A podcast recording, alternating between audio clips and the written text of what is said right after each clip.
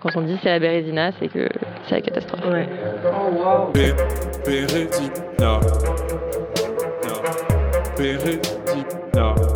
Des fois, c'est la loose.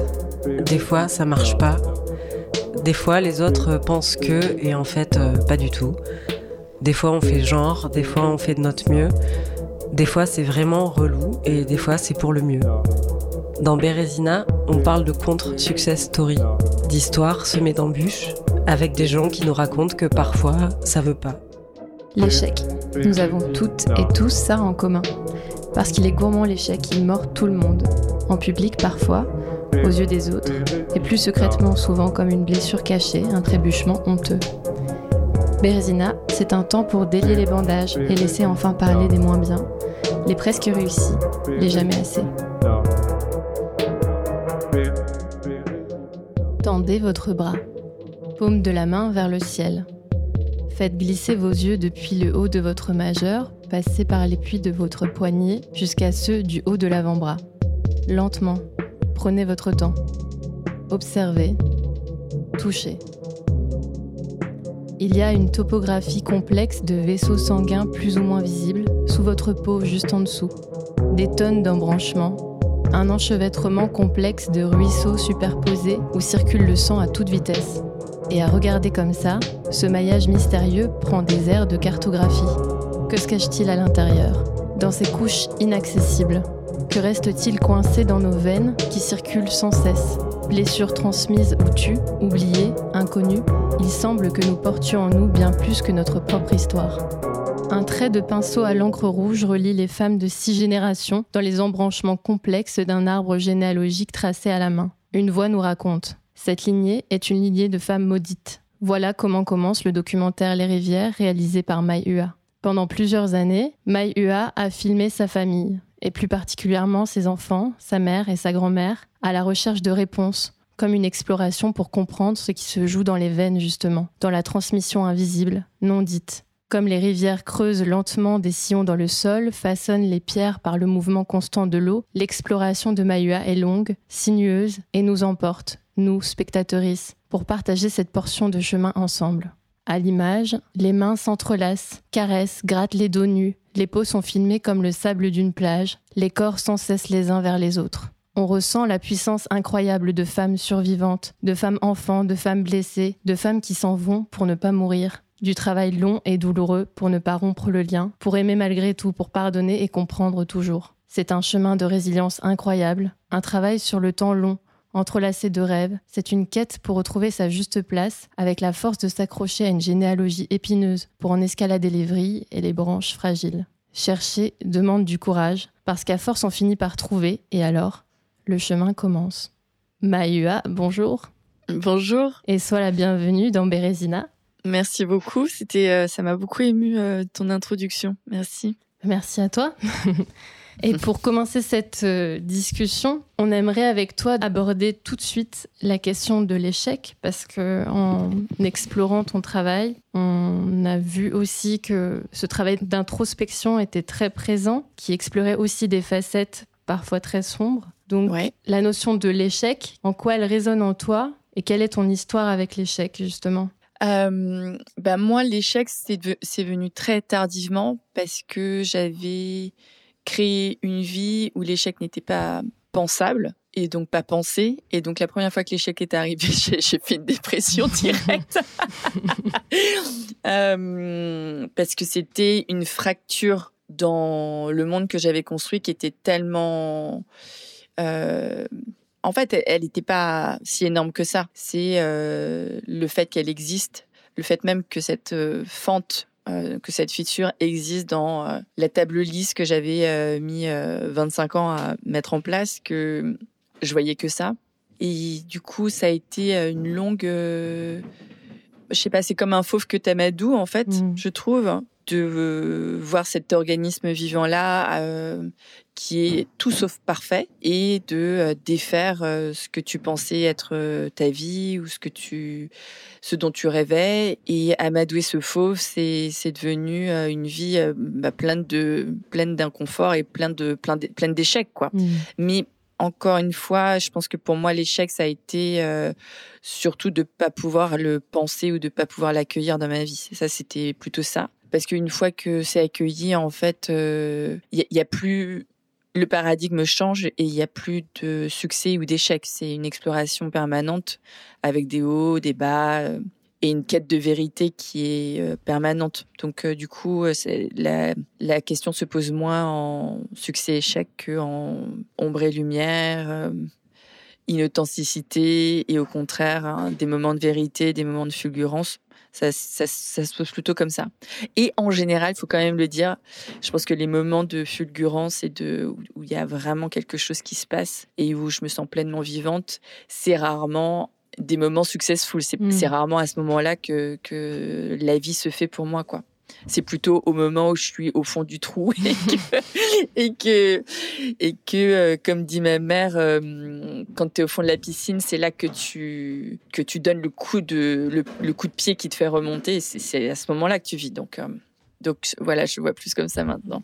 Et peut-être, est-ce que tu peux raconter un peu justement la construction qui a été la tienne avant que surgisse ce premier échec, enfin ce moment de, oh. de dépression? Ouais. Donc moi, je suis une enfant d'immigrés vietnamiens pour qui la réussite est très très importante dans le sens où c'est une question de survie. C'est que euh, on n'a plus de terre, on n'a plus d'histoire, euh, on, a une partie de la famille qui est restée là-bas. Euh, enfin, du coup, la réussite des enfants, c'est un truc énormissime, qui était déjà énormissime dans, enfin, au pays, dans une sorte de tradition confucéenne où les diplômes sont hyper importants, la place de chacun est hyper importante et la réussite des enfants, c'est ce qui amène la félicité à toute la famille. Donc c'est vraiment très très important. Mais alors, quand en plus euh, ces valeurs-là émigrent et que tu perds toute une partie, ou en tout cas tu as, euh, comment dire,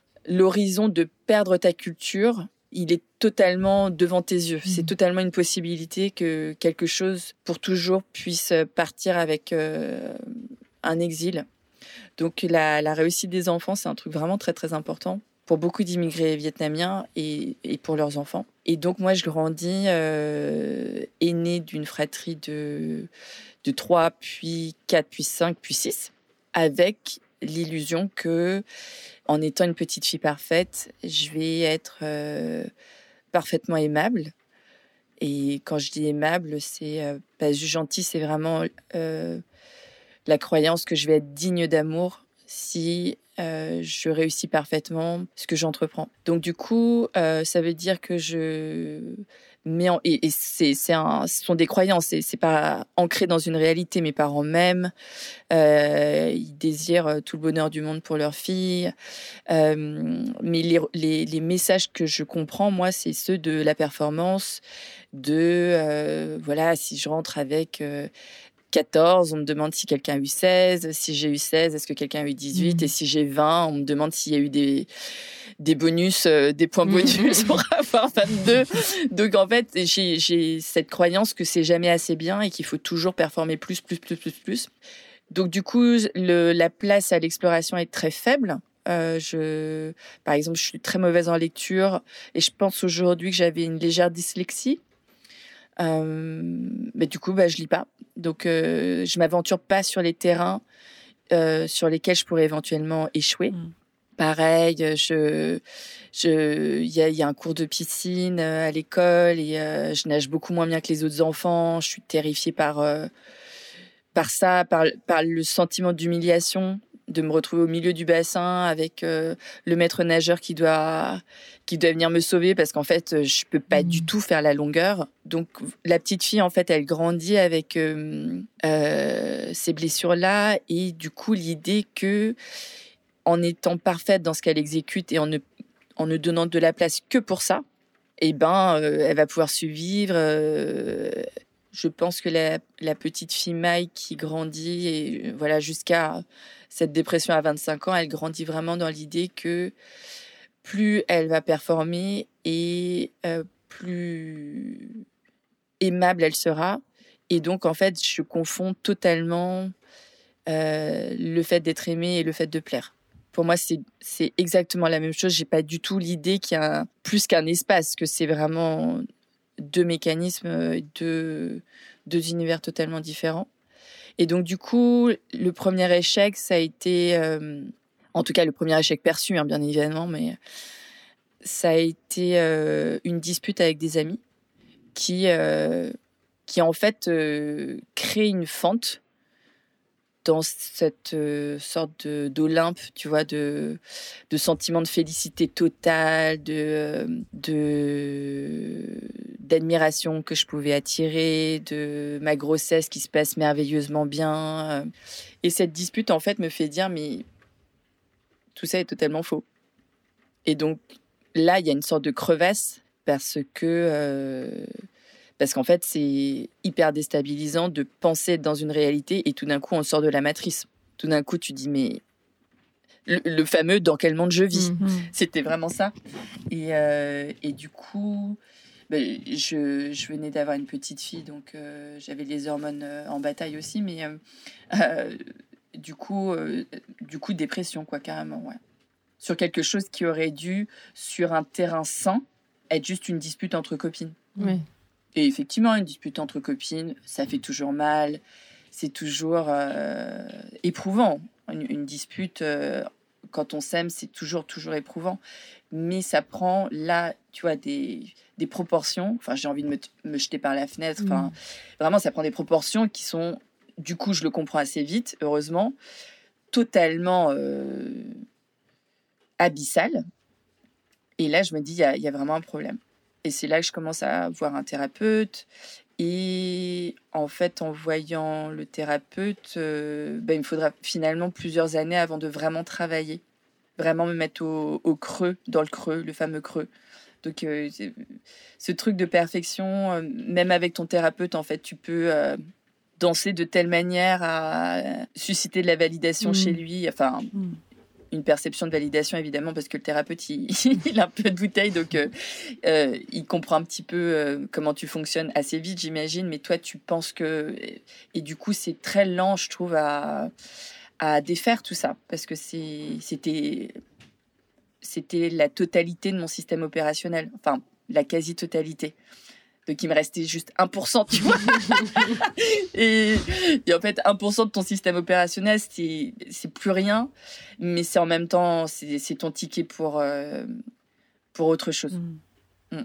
Oui, parce que j'ai l'impression, euh, du coup, tu partages pas mal ce récit-là à travers ton blog, des, plusieurs posts que, as, que tu partages. Et j'ai l'impression qu'à partir de ce moment-là, tout a changé. C'est-à-dire euh, ta carrière professionnelle, euh, enfin jusqu'aux rivières, jusqu'au film que tu as fait. Mm. Et donc mm. euh, comment, à partir de ce 1%, c'est par où on commence quoi? Par, par où par quel bout t'as pris le mm. truc pour alors que tout a bah, explosé? bah, en fait, par, en fait, par tous les bouts. Parce que quand tu as 1% qui te reste, tu as en même temps tous les horizons qui s'ouvrent. C'est-à-dire que tu te rends compte que, enfin, dans mon cas, euh, le truc s'est écroulé et tout d'un coup, j'ai vu autour de moi. Et j'ai vu qu'il y avait un autour de moi. J'ai vu qu'il y avait euh, plusieurs manières de faire. Euh, j'ai vu qu'il y avait d'autres carrières possibles, qu'il y avait d'autres, plein d'autres choses possibles. J'avais déjà commencé un changement de carrière. donc j'avais déjà une sorte de, une forme d'élasticité qui me permettait de dire attends ça ça me plaît pas euh, ça ça me passionne je vais faire ça je reprends des études. Donc j'avais déjà cette euh, ça. Et j'avais déjà appris un petit peu avec ça à explorer et non plus à performer. Mais du coup si tu te mets sur un principe d'exploration alors là les champs ils sont infinis. Mmh. parce que tout peut être exploré. Et si tu fais un tout petit peu confiance euh, bah, tu as des petites voix qui vont te mettre sur euh, des vraies faux fausses pistes, mais qui sont pas si fausses que ça parce qu'en fait, elles, euh, elles s'imposent à toi à un moment donné. Alors moi, sur le, sur le blog, par exemple, quand j'ai commencé il y a 10 ans, euh, c'était la beauté. J'étais passionnée par... Euh, l'idée de beauté et surtout par les rituels de beauté et pourquoi les femmes se font belles, pourquoi c'est important, pourquoi ça l'est pas, comment elles font, qu'est-ce qu'elles se transmettent. Mmh. Et en fait, quand tu commences, tu sais très bien que c'est pas exactement ça non plus, mais c'est quand même une première piste. Mm. Tout comme cette histoire de malédiction dans les rivières, tu sais bien que c'est pas tout à fait ça quand même, mais c'est le seul truc que tu as en main Et c'est suffisant en fait. Une fausse piste, c'est suffisant pour commencer. Parce qu'en fait, une fausse piste, elle a quand même au cœur d'elle-même euh, la vérité de ce que tu cherches. Et parfois, bah voilà, moi, avant d'avoir ce blog, je, bossais dans une boîte de cosmétiques. Euh, avant de bosser dans cette boîte de cosmétiques, j'étais passionnée par la mode. Donc en fait, tout ça, en fait, ça fait sens. C'est juste que plus tu avances, et si tu te mets dans une logique d'exploration, plus tu avances et plus tu vas aller au cœur du bousin. Et le cœur du bousin, il fait toujours 1% en fait. Tu vois, c'est toujours presque rien. Euh, c'est toujours très très simple. C'est euh, pas compliqué. C'est pas des choses. Euh, c'est toujours très vulnérable et très hum, comment dire très pauvre conceptuellement, mais très riche dans la vibration, dans l'énergie et dans je sais pas une sorte de chemin d'âme, tu vois, qui va qui va se mettre à vibrer très très fortement parce que justement, il n'y a, plus d'intellect, il n'y a plus de, il y a plus de conceptualisation, il n'y a plus rien de tout ça. Et je me rappelle pour euh, mon travail, donc tu vois, j'avais commencé sur la mode, après j'étais allée dans la cosmétique, et puis en fait, euh, en étant sur de la cosmétique, on me met sur du maquillage. En mettant sur du maquillage, je prends des cours de couleur. Et puis pendant ce cours de couleur, en fait, euh, je sors de, je sors de cours et puis dehors, je vois que des couleurs. Hmm. Je vois plus euh, un toit, une porte euh, et un mur. Je pense plus la réalité que je vois, je vois que des couleurs. Et du coup, j'ai une sorte de révélation un peu euh, mystique en me disant mais si une réalité elle peut être vue de deux manières différentes, en fait, c'est qu'il y en a des millions quoi. Et l'émotion, elle était tellement forte que je me suis dit ben je veux devenir je vais faire que ça dans ma vie, je vais faire que des couleurs. Et du coup, bah, je reprends des études. Il faut être un peu fou, tu vois, ou un peu folle en l'occurrence, pour euh, quitter un job et te dire tu vas aller bosser dans les couleurs.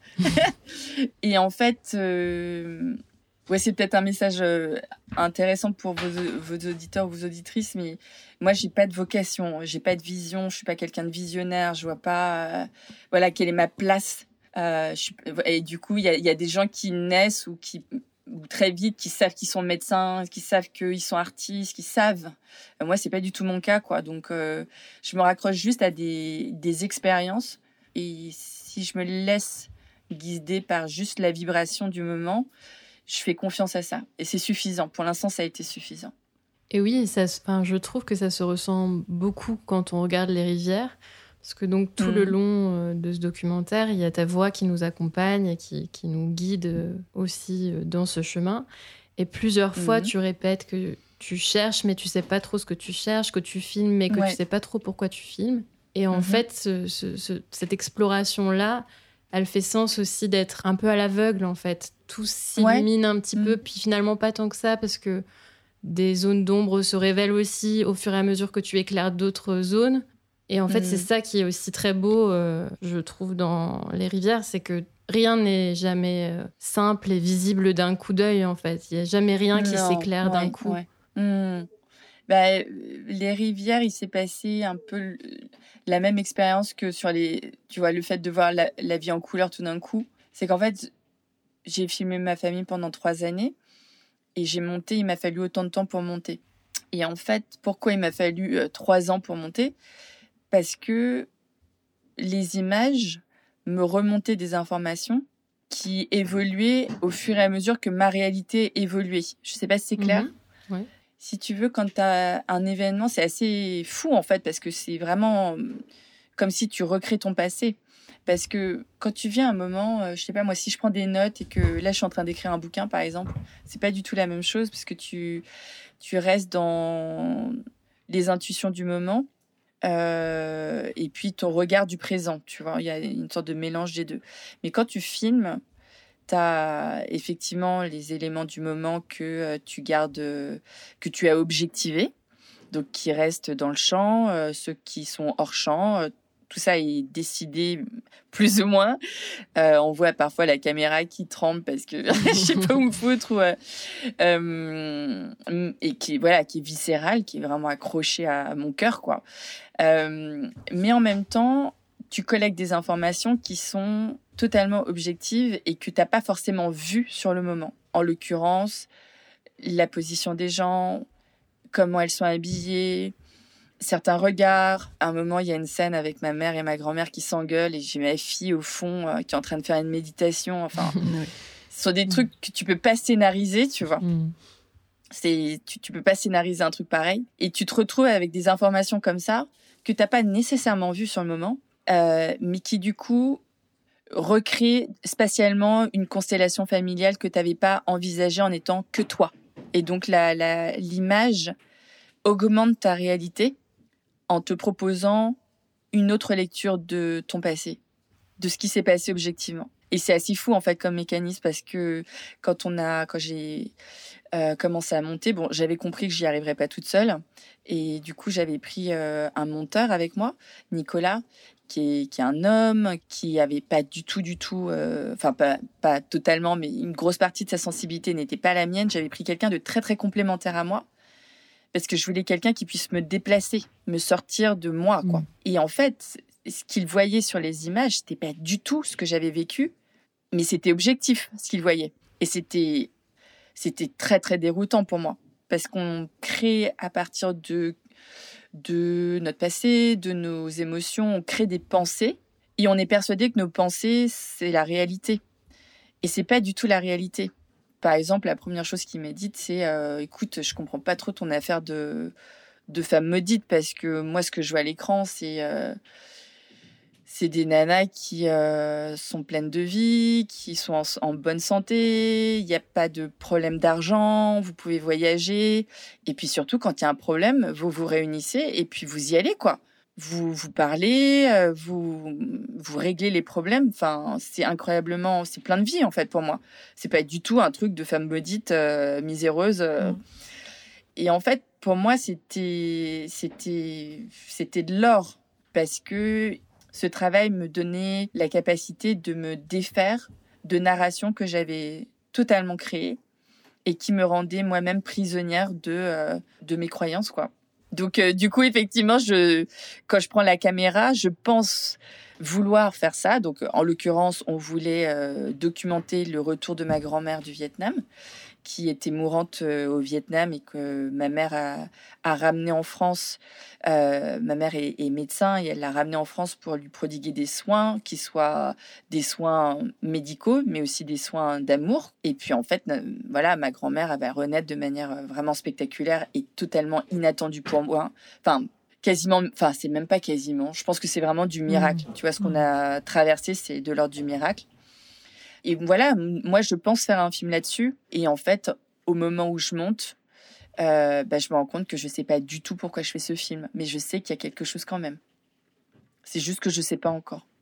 Mais et justement, parce que il me semble que même vous avez fait plusieurs montages euh, à partir de zéro. Enfin, c'est un travail qui est énorme. Ouais. Et ouais. qu'est-ce qui Mm. te tient en fait pendant tout ce, tout ce moment-là? Parce que c'est super difficile de porter Ah un tel ouais, projet ouais, sur sa famille Bah là, tu vois, toute seule. ok, avec un monteur, mais quand même. Hmm, bah c'était très dur, c'était très dur. En fait, qu'est-ce qui me tient? Alors, je pense qu'il y a plusieurs choses. La première, c'est qu'il y a un vrai truc que ma communauté m'a donné. Euh, tu vois, moi, je viens du digital. Comme tu disais, tu parlais du blog tout à l'heure. J'ai lancé ce blog il y a 10 ans. Et en fait, la communauté m'a donné une telle confiance, euh, vidéo après vidéo, post après post, euh, le crowdfunding, etc., que je m'étais engagée à finir ce truc-là et il fallait que je le fasse, quoi. Je pouvais pas ne pas le faire. La deuxième chose, c'est que il fallait vraiment que je résolve ce truc pour ma fille, parce que un jour, euh, je vais être moi-même l'ancêtre de quelqu'un. Et ce truc de, tu vois, d'avoir, enfin vraiment, c'est une sorte de time machine ce, ce film parce que tu remontes dans les les tréfonds, tu vois, du passé, et puis en même temps, tu projettes quelque chose, c'est le cas de le dire, tu vois, tout le vocabulaire, toute la sémantique du cinéma, c'est incroyable, mais elle est très très liée à la sémantique de, de cette exploration euh, personnelle, de projection, de réalisation et tout, c'était assez fascinant. Euh, mais tu le projettes aussi vers un avenir, ce film, il, il va continuer de couler un certain temps, et puis euh, certainement que voilà, mes enfants l'ont vu, enfin ma fille l'a vu, mon fils l'a pas encore vu, mais ça va créer quelque chose pour lui quand il le verra. Et puis s'ils ont des enfants, ça créera quelque chose. Donc euh, donc il y a ça. Et ce qui tient le plus, euh, la troisième raison qui est la plus la plus valable pour moi, c'est ce grand mystère. C'est-à-dire que je ne sais pas, je ne sais pas ce qui me fait tenir, vraiment, parce que c'est mais mais ça tient. Et en fait, je fais juste confiance à ce truc-là. Donc, par exemple, euh, j'ai dû m'arrêter plusieurs fois pendant le montage parce que je tenais plus psychologiquement. Euh, tu vois, si euh, je reviens avec 90 heures de rush, par exemple, donc tu vois, il faut que je tag tout, qu'on écrive tous les dialogues. Enfin, c'est un, tu vois, c'est un boulot monstrueux, enfin un boulot de fourmi monstrueux. Et après, je monte. Donc là, on, tu vois, on a un corpus qui est, euh, tu vois, c'est un océan d'informations, donc euh, c'est beaucoup trop. Donc euh, on essaie de réduire le bousin, donc on fait des sortes de semi-montage, mais pour, pour réduire, tu vois, le, le courbouillon. Mmh. Et puis, tu as un courbouillon qui fait 4 heures, et tu te rends compte qu'avec ce courbouillon, tu peux faire mais, 10 000 films différents, parce que même ta manière d'agencer une scène par rapport à une autre, elle va dire totalement autre chose. Et comme je savais pas ce que je voulais dire, c'était compliqué. et, et puis il y a des moments où tu filmes, euh, enfin tu montes pardon une scène de dispute. Et là en fait ça veut dire que pendant une semaine tu te prends l'énergie de cette dispute mmh. qui là fait peut-être 6 mmh. euh, minutes ou 8 minutes dans le film. Dans la réalité c'est 1h30. Et, et tu te prends toute cette énergie tu vois, qui circule en toi pendant une semaine. Ta famille, tu peux plus l'encadrer et, et, tu te dis, mais tu fais pas ça pour ça, tu vois. Donc en fait, il y avait des moments où j'étais obligée de mettre euh, des arrêts parce que au bout de deux mois, on tenait plus en fait. On tenait plus entre qu'est-ce qu'on veut dire vraiment, euh, ce que les images nous renvoyaient, la passion qui s'emparait nous quand même de oh là on a l'impression d'avoir trouvé quelque chose et tout, et puis un découragement qui, euh, je pense, est inhérent au projet, comme à n'importe qui, qui qui fait ce genre d'exploration et du coup, le, mais en fait, il euh, y a personne qui nous attend, donc on a tout notre temps. On va, on va juste le faire, en fait. C'est tout. Et donc, c'était vraiment, euh, je pense, à la, ouais, à la, moitié du, du, processus, c'était, bah, de toute façon, ce sera un pas après l'autre. Et je me rappelle, j'avais un ami producteur qui, qui, qui, me filait, tu vois, qui me mentorait sur le, sur le projet, comme beaucoup d'autres d'ailleurs, des scénaristes et tout ça. Et il me disait vraiment, ton premier objectif, c'est juste de le faire. C'est même pas de faire un bon film. C'est juste d'en faire un. Déjà, fais juste un film et ce serait une immense victoire. Et du coup, tu es obligé, tu vois, par rapport à votre sujet de, l'échec, tu es obligé de, de passer de la petite fille parfaite à euh, une adulte humble. Et putain, ça va être travail. Je peux vous dire que c'est très très dur.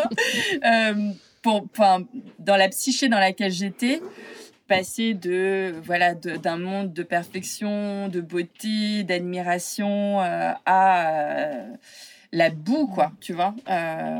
Ouais, c'était c'était compliqué, c'était vraiment compliqué. Mais du coup, chaque pas c'était quand même c'était pas forcément de la joie, mais c'était beaucoup de vie et donc ça ça me tenait.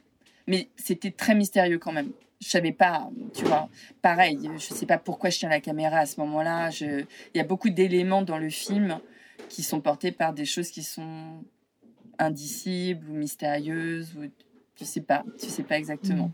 Pourquoi c'est moi et pas mes frères? Pourquoi Enfin, tu vois, il y a, y a, plein de et c'est pas c'est pas la peine d'avoir des réponses c'est chouette d'être juste en contact de du, voilà d'un truc un peu mystérieux qui, qui, devient ça. Je me demandais, enfin on, on, en parlait aussi en, en, préparant parce que quand on travaille sur sa famille avec sa famille, euh, c'est ce que tu disais aussi là. En fait, tout prend aussi une dimension qui est assez euh, folle. Euh, effectivement, reconstruire des moments de, de, violence aussi ou de, de blessures, aller chercher là-dedans. Et puis en même temps, on se demandait aussi au moment où il faut montrer aux autres, rendre visible aux autres qui ne sont pas le cercle familial.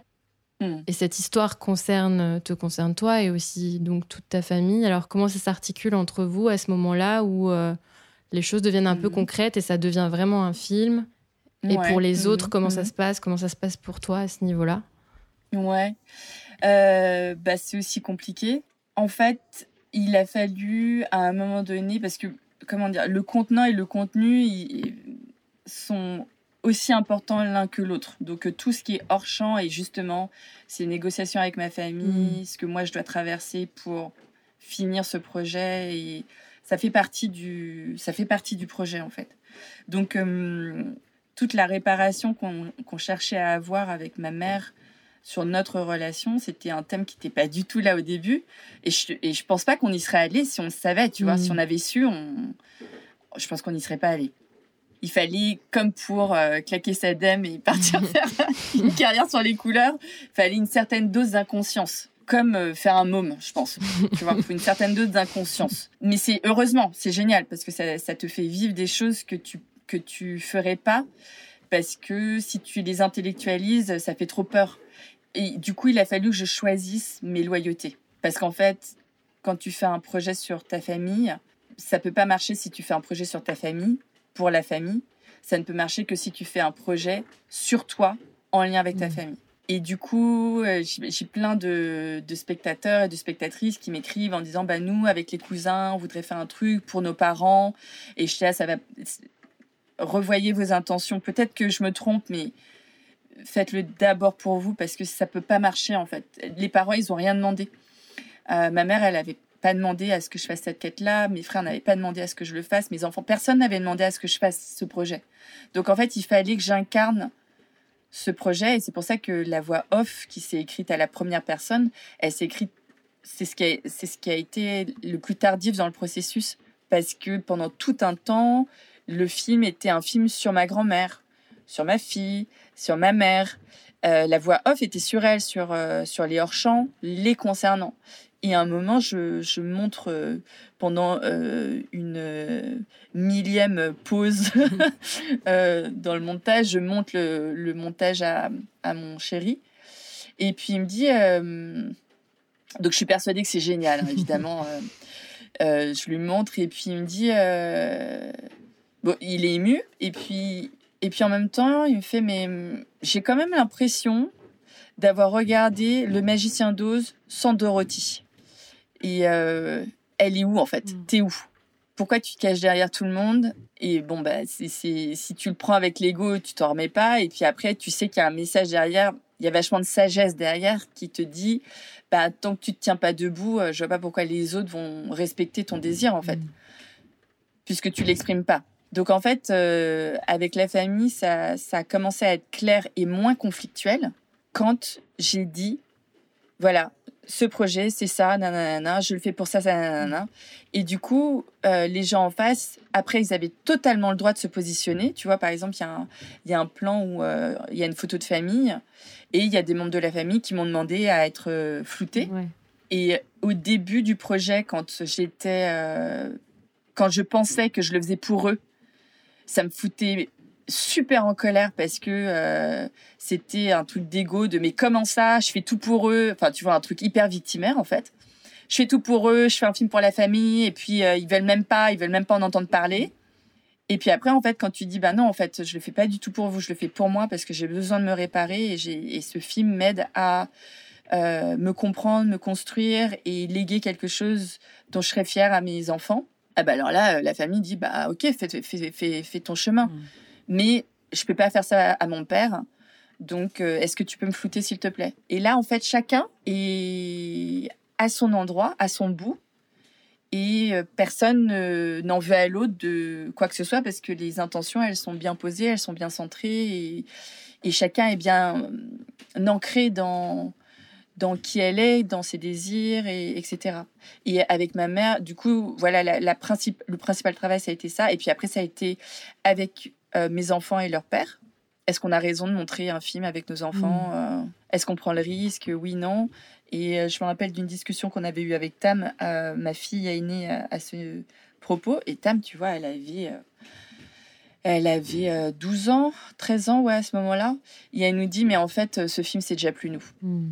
Et, j'ai, et, et je me disais, bah, Banco, c'est exactement ça. Donc, euh, on le fait en tâtonnant, on va voir, on prend le risque, mais euh, on le retire si on sent que c'est malsain ou qu'il y a quelque chose qu'on n'a pas compris et qui fait du mal à nos enfants. Mais on, on prend le risque quand même avec cette, voilà, cette conscience qu'en fait, ce film, c'est déjà plus nous, mais qui nous aide à devenir qui on est aujourd'hui.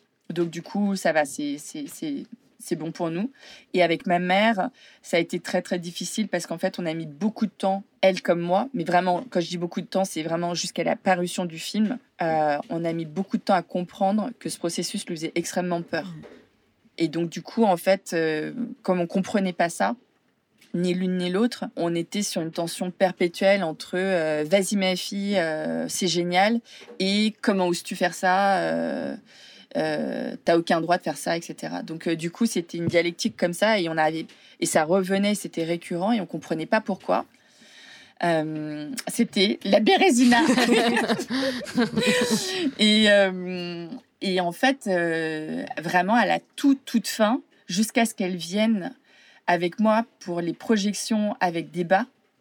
Donc vraiment, après, après même que ce soit publié et partagé, c'est vraiment là qu'on a, qu'on a compris en fait euh, euh, le poids que ça représentait pour elle, la peur que ça générait chez elle, et euh, voilà, d'être mise en contact avec, avec beaucoup de souffrance en fait. Mmh. Mmh. Et justement, tu parles de mmh. peur par rapport à ta mère, mais est-ce que toi, c'est un sentiment aussi qui t'a habité pendant tout ce processus? Ouais, bien sûr. Alors j'avais des peurs qui n'étaient pas très importantes, je...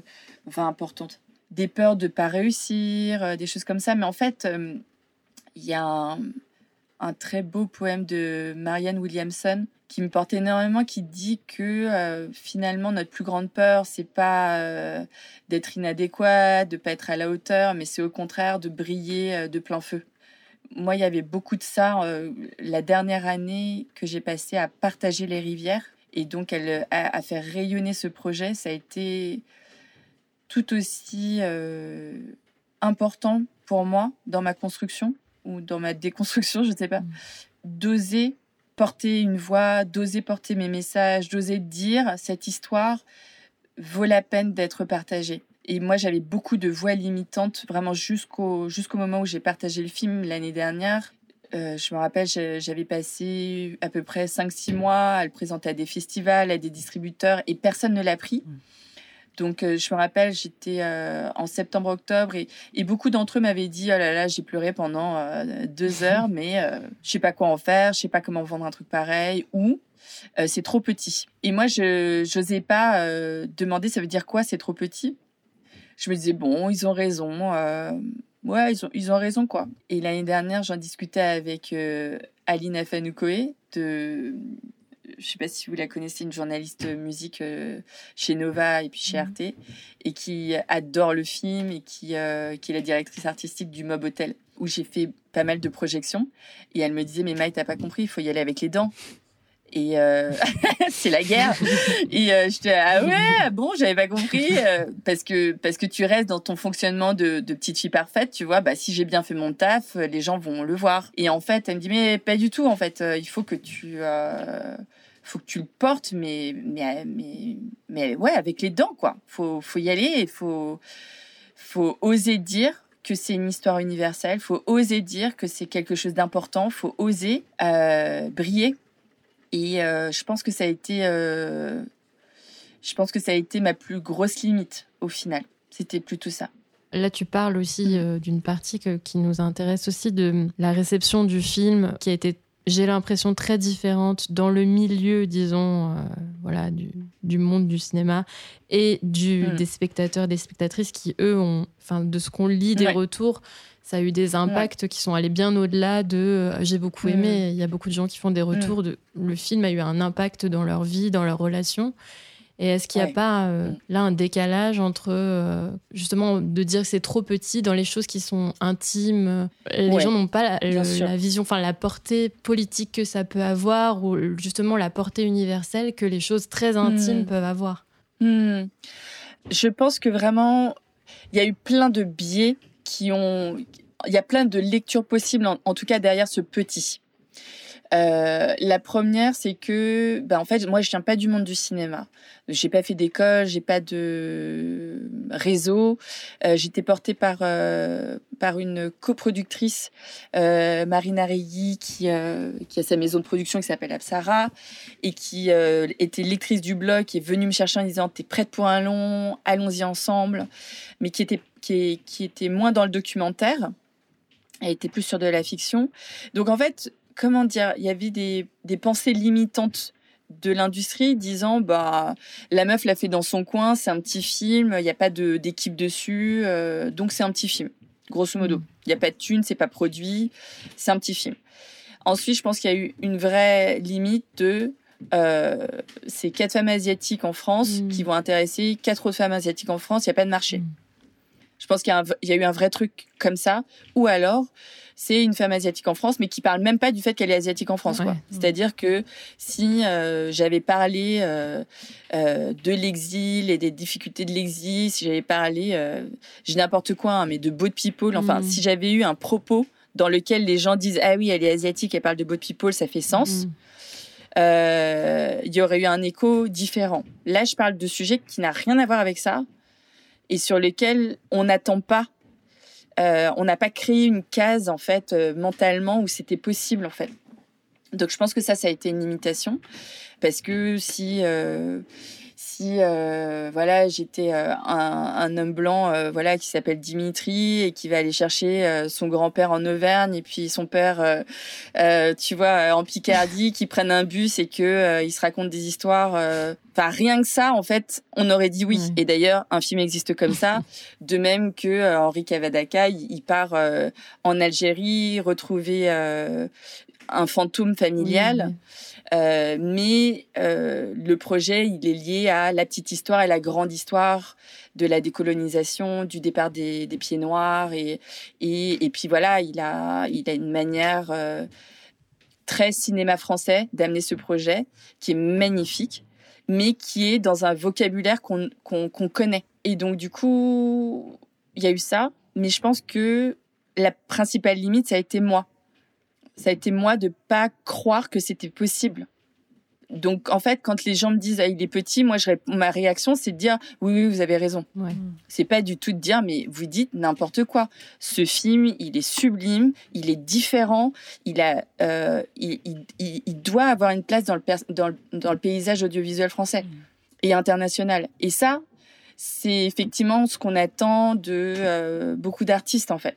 Et c'est pour ça que souvent les artistes ont des agents ou euh, voilà des gens qui vont taper du poing à leur place s'ils peuvent pas le faire parce que parce qu'en fait euh, ce milieu est un peu comme ça ou en tout cas c'est ce que j'ai rencontré c'est l'expérience que j'ai eue quoi. Mm. Donc euh, je, je pense que moi j'avais pas les armes notamment après avoir passé cinq ans à faire le film, j'avais pas les armes, j'étais pas suffisamment aguerrie pour tenir debout comme ça avec mon, mon film. Et du coup, c'est pas grave, ça s'est fait différemment. Les gens ont, les gens qui ont vu le film l'ont adoré. Il y a eu, euh, voilà, des impacts dans leur vie. Et je me dis, ben, un film qui est agissant comme ça, c'est très très rare. Une œuvre, en fait, même euh, une œuvre ou même une rencontre ou même, euh, c'est très très rare en fait que ça impacte la vie des gens, que ça impacte une relation à sa maman, que ça crée des choses, de nouvelles réalités chez les gens, c'est très très rare. Et donc c'est génial. C'est et en fait, je pense que le film il va avoir plusieurs vies et que ça va. Là, ça fait un an qu'il est en VOD et voilà, on va voir comment. Alors, il y a eu le Covid en plus, donc euh, euh, la tournée a été stoppée, donc il y, a- il y a eu beaucoup d'élan qui ont été arrêtés, mais je pense que le film il, il va continuer de couler et il va y avoir de nouvelles formes qui vont arriver en 2021. Donc, euh, je suis confiante et et, en même temps, toujours par rapport à, à la question d'entrée, je pense que je pense que j'ai fait de mon mieux. Et en fait, euh, c'est déjà pas mal. Et donc, même si voilà, j'aurais pu, j'aurais pu effectivement euh, prévoir que euh, il me faudrait des formations ou un accompagnement spécifique, etc. Et que ça s'est pas fait, c'est pas grave puisque c'est un premier projet et donc là, je sens que tu vois, je vais je vais arrêter de l'accompagner moi, mais que le film lui-même, il va être porté par d'autres personnes. Ça va ça, va me laisser de la place pour pour accueillir de nouvelles choses, quoi. Parce qu'en fait, c'est jamais fini cette exploration, tu vois. Enfin, vous voyez. vous êtes. Euh, ouais, c'est jamais fini. Et oui, et puis en même temps, je trouve que la manière dont il se diffuse est très cohérente avec le propos. Il y a un truc très précieux dans. Enfin, il, se- il se déverse un peu justement. Il y a plein de ramifications partout.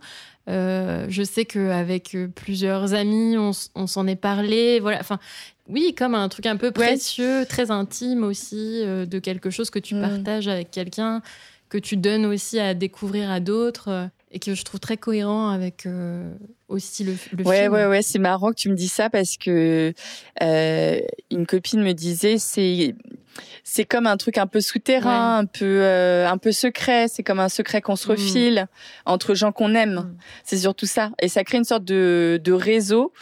Et dans les livres qui m'ont beaucoup guidée, il y avait il y avait Femmes qui courent avec les loups.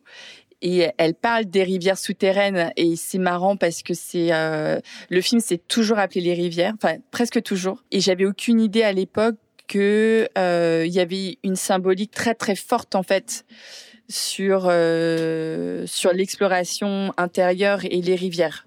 Il y a tout ce truc des rivières intérieures de, de messages qu'on a, qu'on porte en nous et qui, euh, en même temps, font pas sens si on va pas les chercher pour les contacter, les mettre en relation, les mettre en réseau et les mettre en résonance avec d'autres rivières souterraines.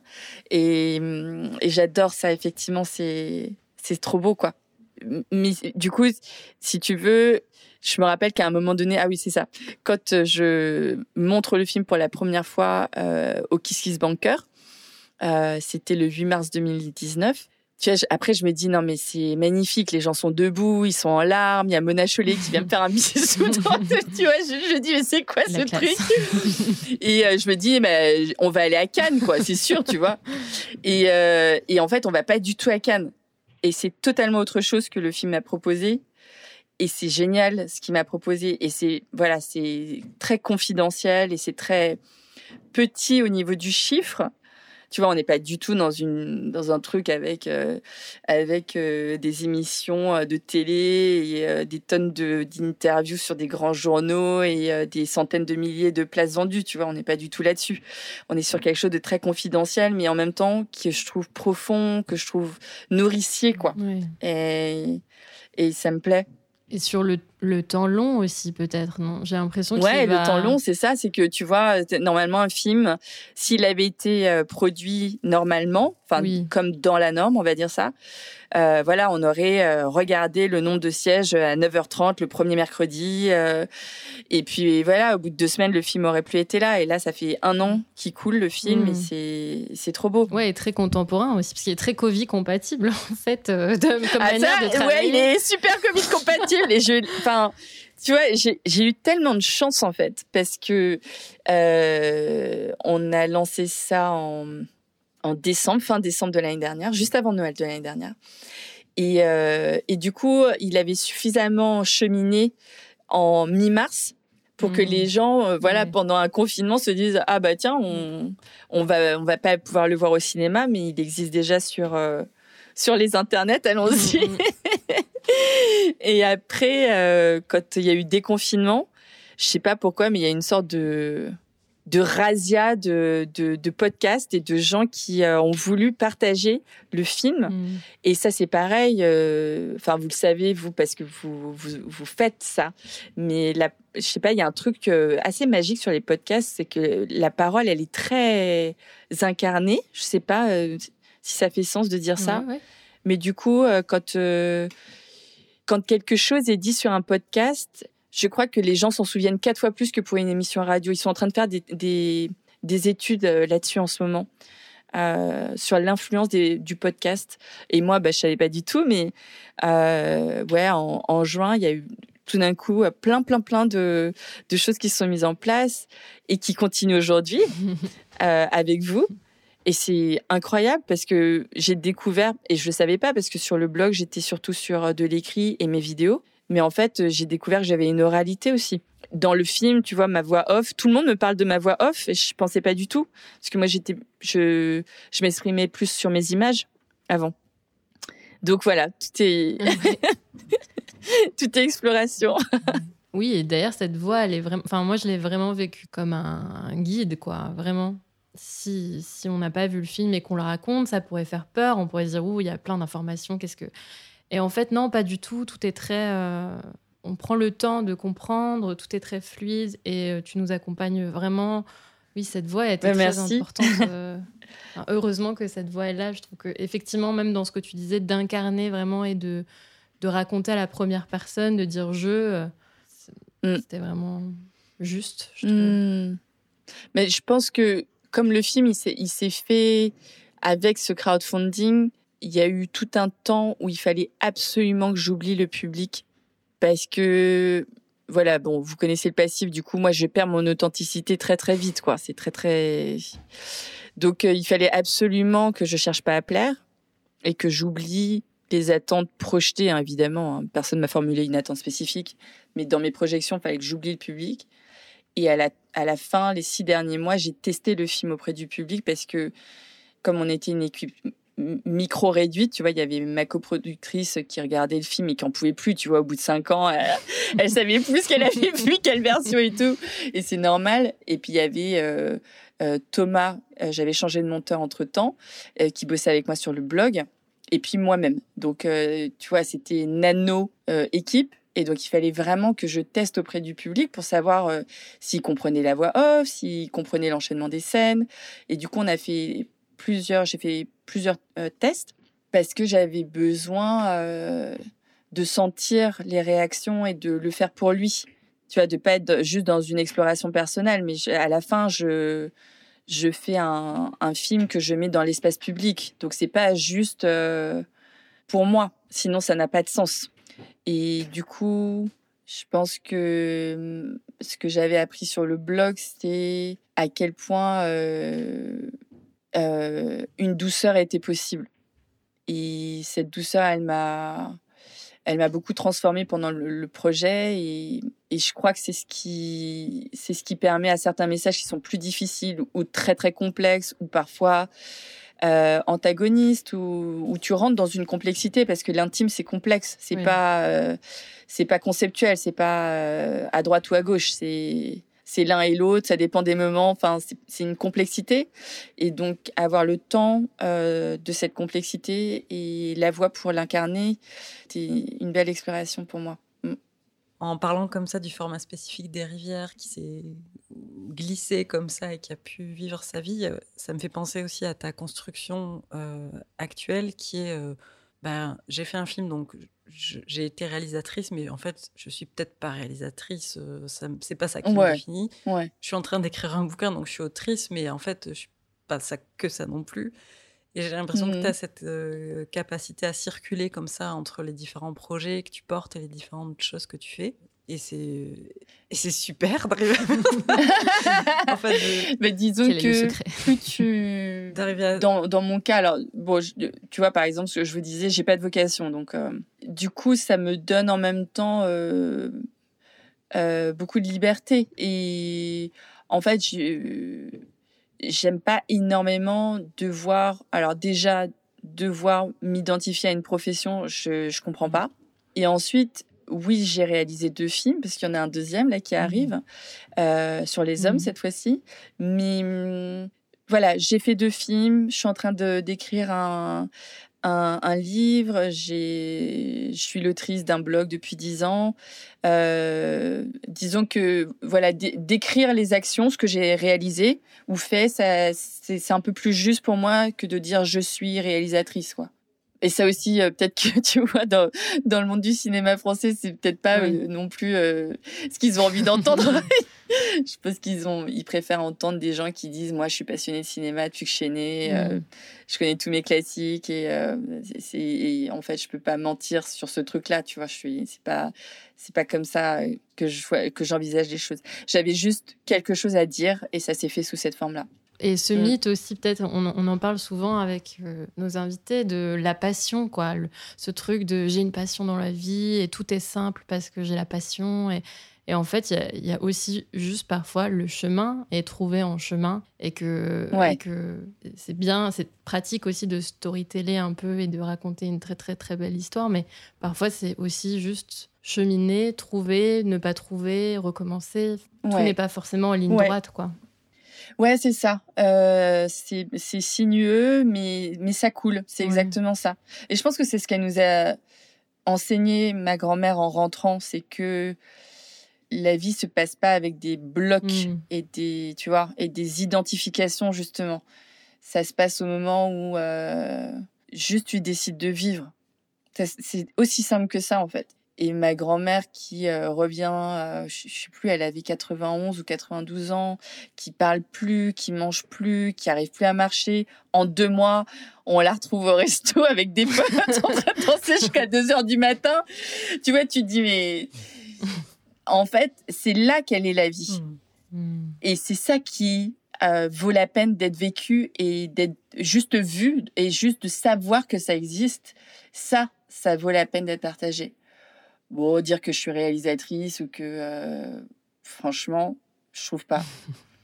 du coup, c'est, je vois plus la vie comme ça, euh, de vivre pleinement, ou- du moins le plus pleinement possible, plutôt que euh, de m'identifier à un destin ou euh, à une narration qui m'arrangerait. Parce que pour le coup, bah, c'est un, des sujets du film. Euh, voilà, tu as une narration, tu as un désir, t'as- mais tu te rends compte qu'en fait, c'est pas vraiment le tien, en fait. Mm. Et que ça se passe pas comme ça. La vie, elle est pas comme ce que tu voudrais. Donc, euh, tu, t'as- tu, tu prends les vagues et puis après, tu apprends à surfer. c'est plus comme ça, ouais, que je le vois. On a une dernière question qu'on pose à, à tous les invités qui, qui passent par ici. Mm. Quand c'est la Bérésina dans ta vie, qu'est-ce qui te donne de la force? Ah ben, en fait, ce qui me donne de la force, c'est de me rendre compte que c'est la, que c'est la bérésina. Mm. Parce que souvent, quand c'est la bérésina, je veux pas le voir. Et donc, en fait, je vis, une- je, vis- je vis justement à ce moment-là une demi-vie parce que je veux pas voir une partie de la réalité. Et donc, je bloque tout pour pas le voir parce que tu es obligé de tout bloquer pour pas le voir. Et donc, du coup, j'ai moins faim, euh, je fais plus l'amour, euh, je m'habille plus, j'ai plus d'appétit. Et en fait, d'ailleurs, c'est comme ça en général que je vois que c'est la bérésina, c'est que je vois, il y a des éléments extérieurs euh, qui me disent tiens, tu dors moins bien ou euh, tout va bien, mais pourtant tu es dans tes pensées tout le temps. Et donc, du coup, il y a des indices qui me font dire attends, là, il y a un truc qui va pas. Et quand tu rentres dans le truc qui va pas, là, tu te dis c'est la bérésina, c'est la catastrophe.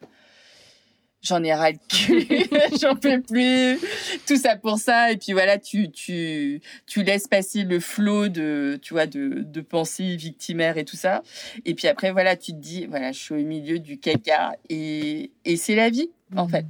C'est la vie, c'est la vie. euh, je suis dans la gadoue et, et je suis pas au-dessus de la gadoue, quoi. Je suis dedans Mhm. et c'est OK. Et OK, ben on va creuser, on va creuser. Et du coup, là, la vie, elle commence à ce moment-là. Donc c'est ça qui me fait, euh, qui me fait kiffer, en fait. C'est euh, euh, de me rendre compte que c'est la bérésina et qu'il y a nécessairement quelque chose que je vais apprendre si je le prends comme tel. Donc c'est pas du tout, c'est beaucoup moins le laisse passer le nuage de pluie, il y a le soleil derrière, nanana. C'est pas trop mon truc. Enfin, je le sais ça, donc ça, ça me rassure, mais c'est plus exactement comme ça que je le prends non plus. Moi, je suis plus dans, euh, ok, là, c'est la grosse merde. Qu'est-ce que ça veut dire? Qu'est-ce que j'ai, qu'est-ce que j'ai à apprendre de cette situation? Euh, Et même parfois, quelle est ma capacité à souffrir et à étendre ma zone de confort dans cette souffrance? Mm. et de me dire ok ben en fait j'en meurs pas en fait. Et personne n'en meurt mais là il y a quelque chose il y a un message euh, que j'ai pas compris et, et la vie elle, elle est là aussi quoi elle est pas là quand justement le soleil le, le soleil réapparaît derrière euh, le nuage gris et tout ça Eh ben, merci beaucoup, Maï. ben merci à vous Ouais, un grand merci. Et on espère que tout le monde ira voir les rivières, qui méritent vraiment d'être vues. Merci. Il se peut, on va attendre avec le, le Covid et tout, mais il se peut qu'ils viennent sur certains écrans de, à Lille, notamment le 24 mars. Ah, Trop bien. on note, Ouais. c'est Ouais. noté. Tous les Lillois et Lilloises. Merci beaucoup. Merci à vous, c'était super, merci énormément. Merci. Bérésina est une émission mensuelle soutenue par Radio Moulin, écrite et présentée par Marie Ponce et Léa Machado. Aujourd'hui, nous étions accompagnés à la régie de Pierre-Antoine Naline, Pierre-Antoine qui a également composé notre générique. Merci beaucoup à Maïua pour sa confiance et pour ses mots, à toutes et tous pour votre écoute. Vous pouvez réécouter cet épisode et tous les autres sur Radio Moulin, Spotify, Deezer, Apple Podcast et l'audioblog Bérésina Podcast sur Arte Radio. À très vite